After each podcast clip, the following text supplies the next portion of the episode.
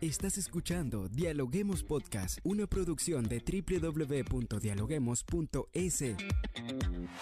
Cientos de académicos analizan, opinan y debaten. Son voces frescas que llegan a renovar la opinión pública desde una perspectiva diferente.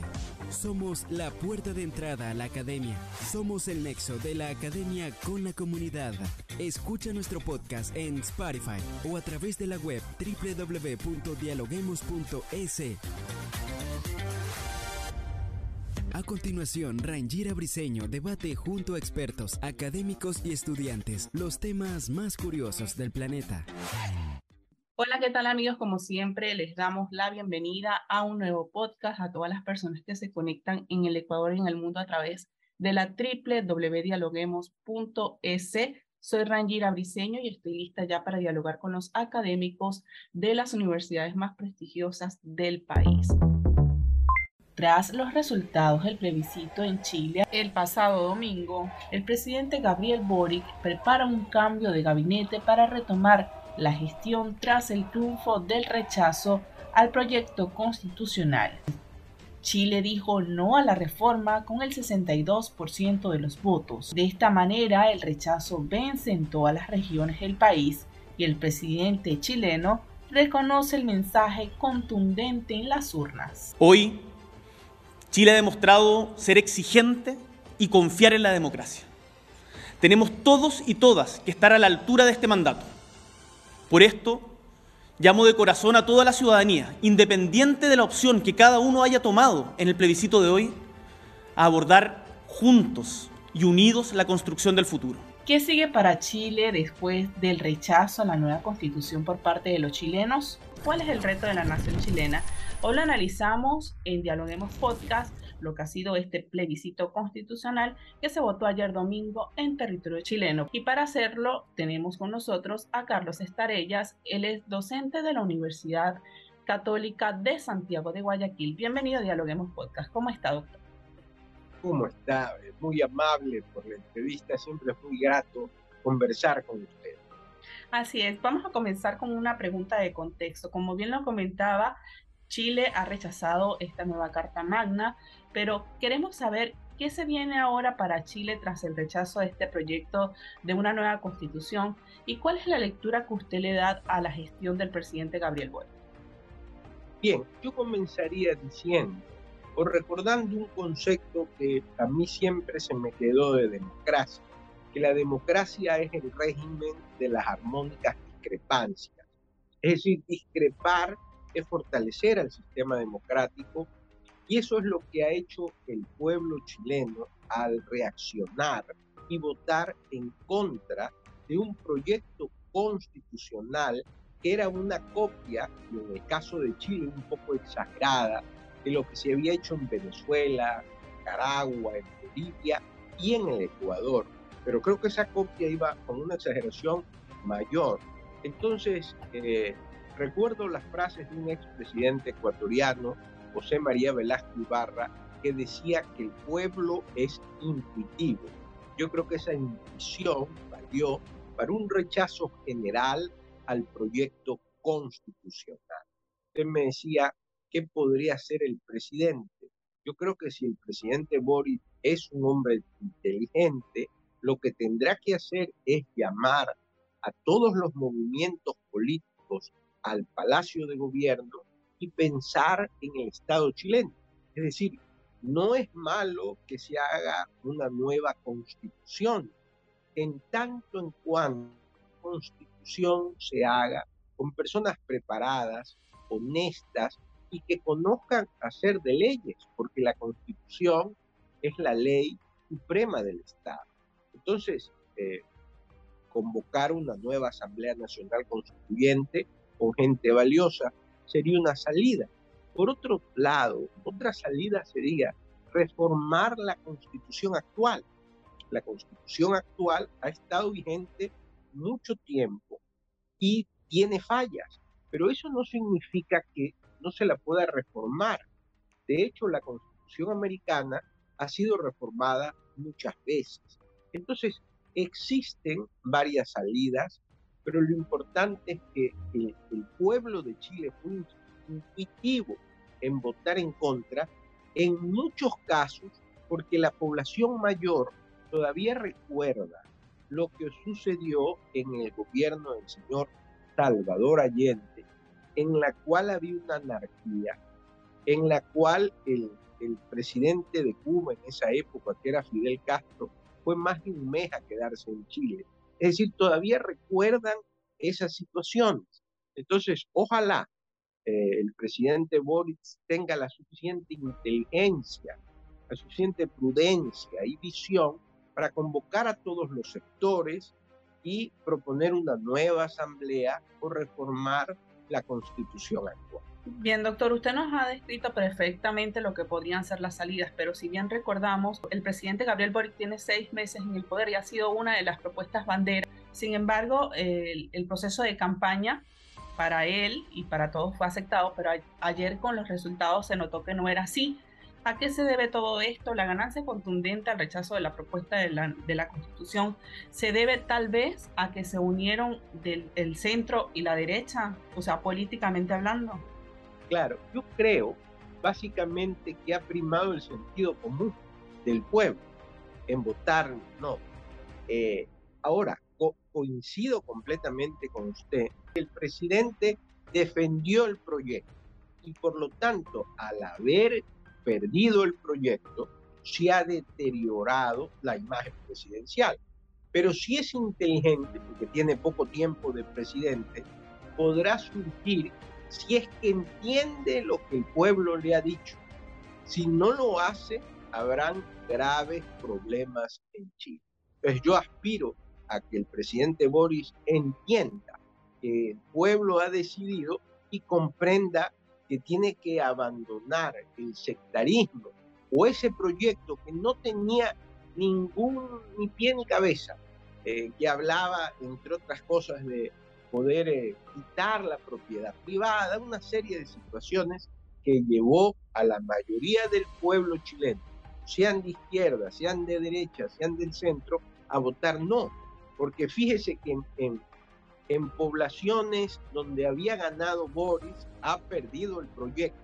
Eso significa que hay una intuición de no aceptar ese mamotreto, discúlpeme que lo diga así, de constitución. Acá hago una pausa en este punto porque usted ha dicho algo muy importante, ¿no? La democracia ha prevalecido en lo que ha sido este, este contexto de, que por, por el cual está pasando la nación chilena. Pero hay un factor importante. Estas elecciones eran obligatorias para todos los chilenos, cosa que no había sucedido anteriormente en la nación chilena. ¿Pudo haber sido esto un factor que influyó en el momento de decisión de los votantes? Totalmente. Eh, votó todo el mundo. Y eso es importante, es decir, el, pronunciamiento fue general. Eh, eso de dejarlo optativo, a mí en lo particular, siempre me parece peligroso para una democracia. Pero le da más valor, porque como ha sido obligatorio y todos han ido a votar, han podido pronunciarse sobre algo que es fundamental, que es la Carta Constitucional, eh, entonces yo creo que debe de llegarse a consenso.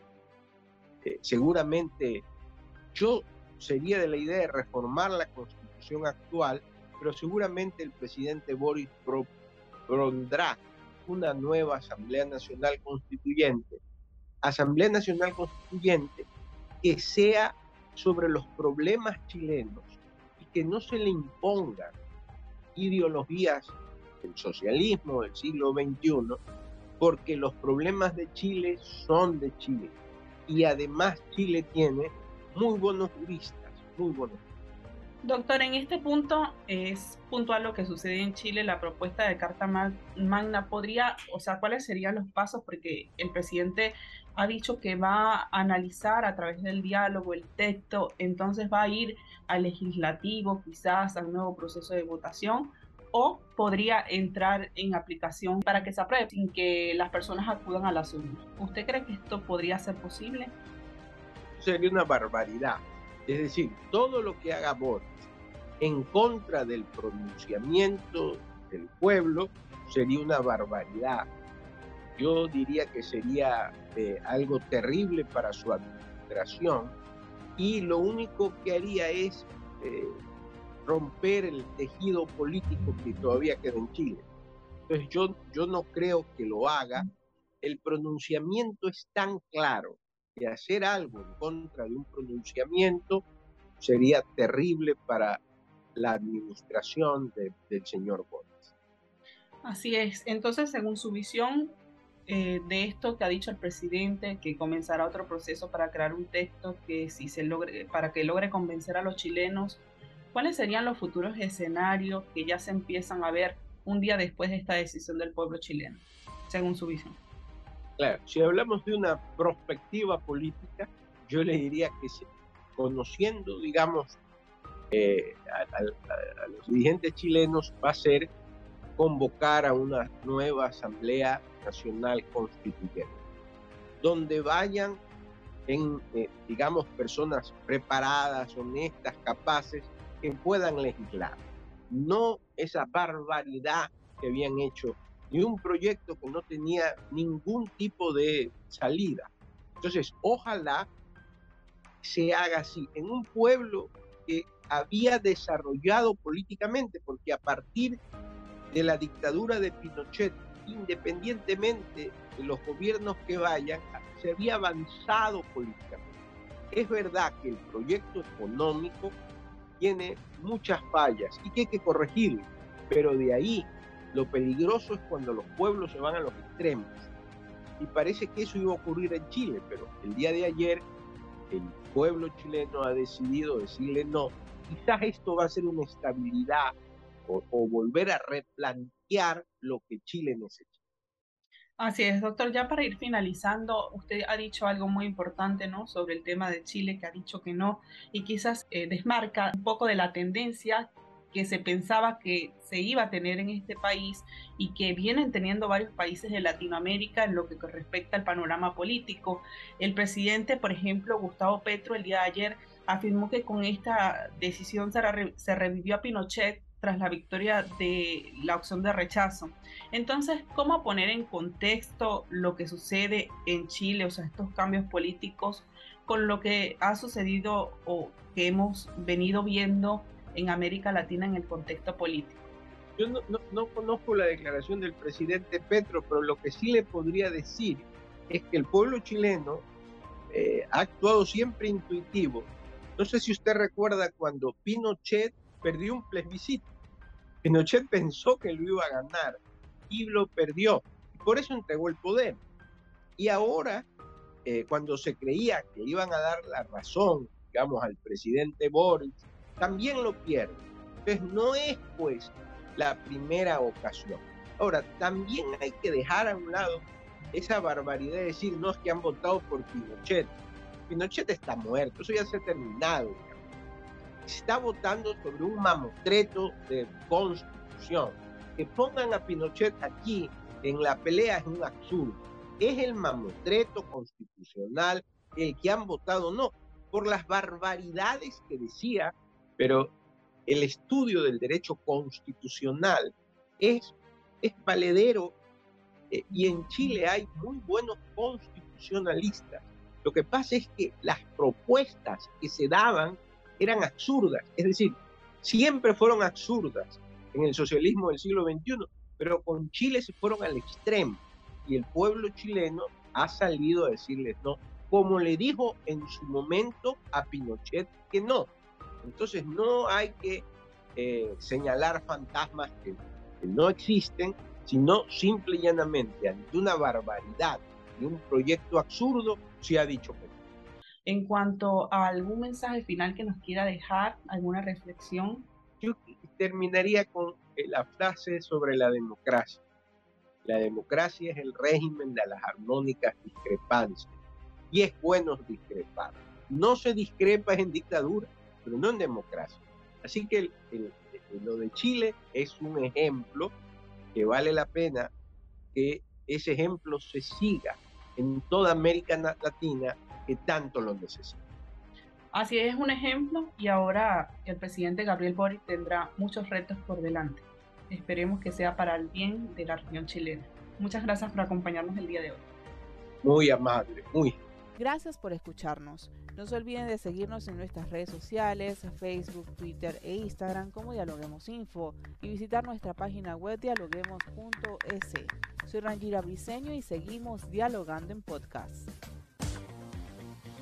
Esto fue Dialoguemos Podcast. Escucha todos los programas de Dialoguemos Podcast en www.dialoguemos.es. Suscríbete para no perderte ningún episodio. Estamos en Spotify. Sigue escuchando Dialoguemos Podcast, el nexo entre la academia y la comunidad.